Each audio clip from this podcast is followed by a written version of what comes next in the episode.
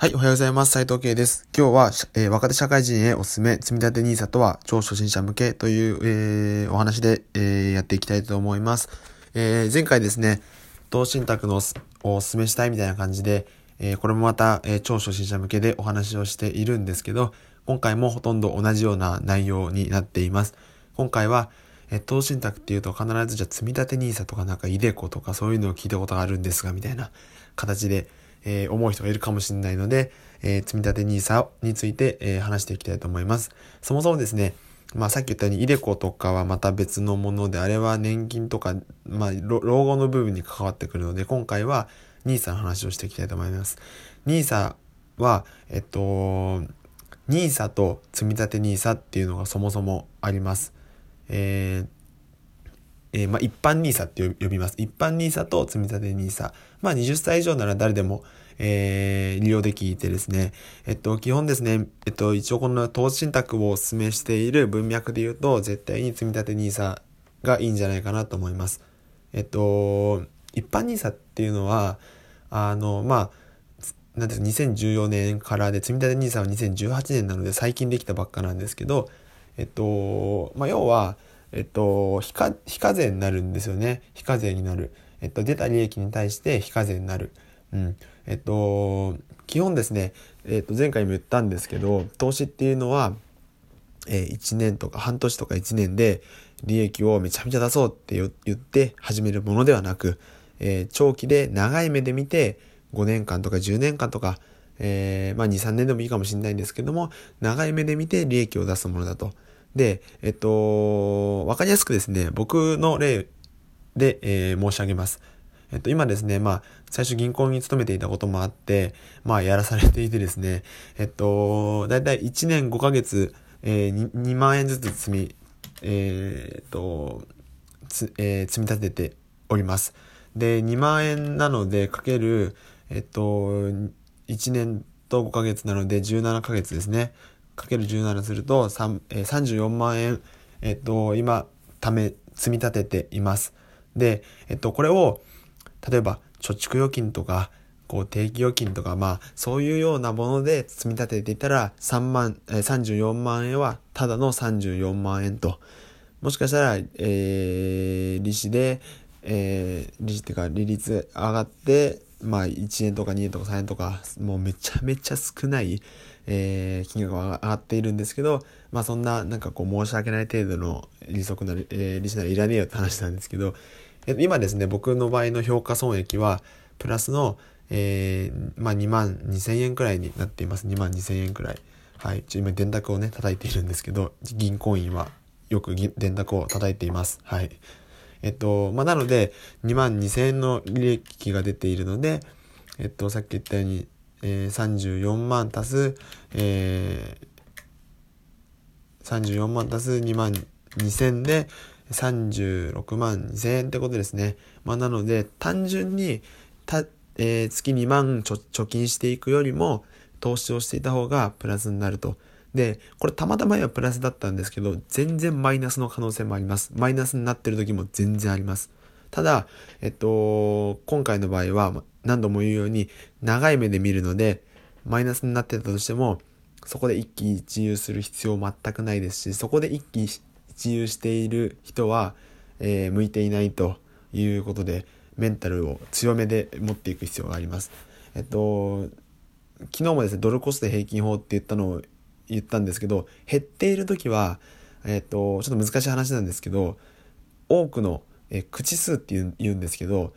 何ですか、こう、口数を多く買ってます。えっ、ー、と、同じ金額、例えば、うん、なんて言うんでしょう。例えが出てこないんですけど、えー、1万円でなんか物を買うとするじゃないですか。あの、全然投資とは関係なくたら、えー、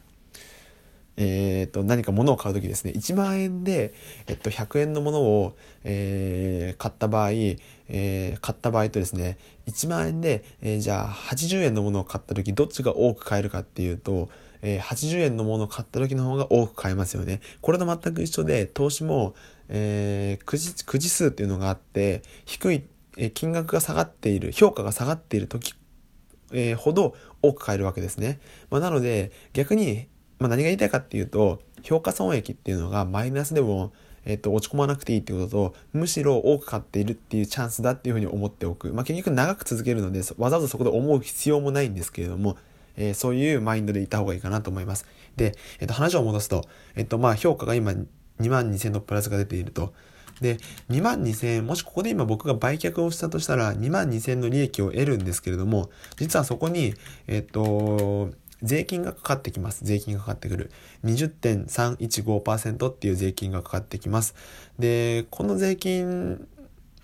が、えっと、無料になるっていうのが、えっと、簡単に言うと、NISA のいいところです。非課税制度って言われてるんですけど、そのままですね、非課税ですよね。課税されないってことです。これが、えっと、NISA になります。えっと、なので、えっと、例えば僕の場合、今2万2000かける、まあ、えっと、20%すると、だいたいまあ4万5000円くらい、4万4000円くらい、えっと、税金かかるわけですよね。えっと、4万4000って大きくないですか、普通に。これが自分の手元に残るか税金に持ってかれるかっていうと大きいですよね。で、1年半でこれくらいの金額ですから、もし5年10年やった時ってもっと大きな金額なんですよ。20%って結構大きいですよ、大きい。はい。えっと、これを、えー、非課税にしてくれるのが積立 NISA と。はい。まあ、なので、なんとなくいいっていうことがわかりますよね。はい。で、さっき言ったように、一般 NISA と積立 NISA っていうのは、えっと、そもそもですね、えー、投資してから、えー、最長5年間が一般 NISA。今ちょっといろいろ変わってきているんであれなんですけど、わかりやすく言うと最長5年間が一般 NISA で、えー、投資してから最長20年間が積み立て NISA。で、えっと、僕さっき何度も何度も言うように、えー、最長に、えー、長くやると。だから、これは積み立て NISA の方が絶対に投資の時の場合はいいです。で、一般 NISA じゃあどういう人が使うかっていうと、あの、株とかやってる人ですね。えっと、年間投資上限額っていうのがあって、えっと、その年で何万円までの上限をしていいですよっていうものなんですけど、一般 NISA の方は120万円、積立 NISA の方は40万円。えっと、一般 NISA の方が、えー、全然大きいです。積立 NISA はたったの40万円が上限です。なので、一般 NISA の方は株とかやる人ですね。で積立 NISA はやっぱり投資信託と、えっと、年間、えー、40万なので、月3万をやったら、かける12をして3万6千円ですよね。ああ、じゃなくて36万円ですよね。で、これが年間、えー、投資上限額にちょうどいいと。だから、まあ、お金の余裕はやっぱ、えっと、僕らみたいな若い世代はですね、なかなかないんですけど、マックス3万円でいいんじゃないかなっていうふうに思います。そうすればちょっと積み立て NISA で、えっと、非課税枠だと、えー、えっ、ー、と、税金がかかってこないっていうことですね。で、かつですね、まあ僕らのようなさ、何度も言うように、えっと、わかんない人にとっては何を選んだらいいかっていうのが全くわかんないです。だけれども、この積立 NISA っていうのを選べば、えっと、そもそも、えっと、投資先っていうのが限定されています。えっと、投資信託の場合、えっと、現在販売されている投資信託、実はあの、6000本くらいあるらしいんですね、6000本。で、ここ6000本からも選んだり何に選んだらいいか分かんないし選んでるうちにもうめんどくさくなってきます。だから、えっと、積立 NISA の場合は、金融庁が、あの、まあ、なんか基準みたいなのがあるみたいなんですけど、その厳しい基準っていうのをクリアした、えっと、170本くらいですね。えっと、2019年10月1日現在は173本ってなっているんですけれども、この、えっと、まあ、大体ですね、あの、検索したら、あの、おすすめが出てくるので、まあ、それっぽいやつを選べばいいと思うんですけど、えっと、まあ、リスク分散みたいな形で何本か選べばいいかなと思うんですけれども、えっと、とにかく、えっと、幅が狭くなっていると。うん。えっと、まあ、ミニマリズムですよね。あの、商品が限定されているので選びやすくなっていると。あの、結局、積み立て NISA 詰まるところ、長期向きで、えっと、積み立ててできて、分散できてという投資のこう、王道パターンですね。あの、それが乱されているわけなので、えっと、めちゃめちゃおすすめです。えっと、投資信託をもしやるなら積み立て NISA をやらない理由がないみたいな形ですね。はい。で、あの一応前回でその投資の全体像みたいなとこあったり前提みたいなとこを話しているので、もし、あの、興味あればそっちを、え、聞いてから、え、このラジオトークもですね、聞いてほしいんですけれども、えっと、とにかく、えっと、僕らはですね、え、今、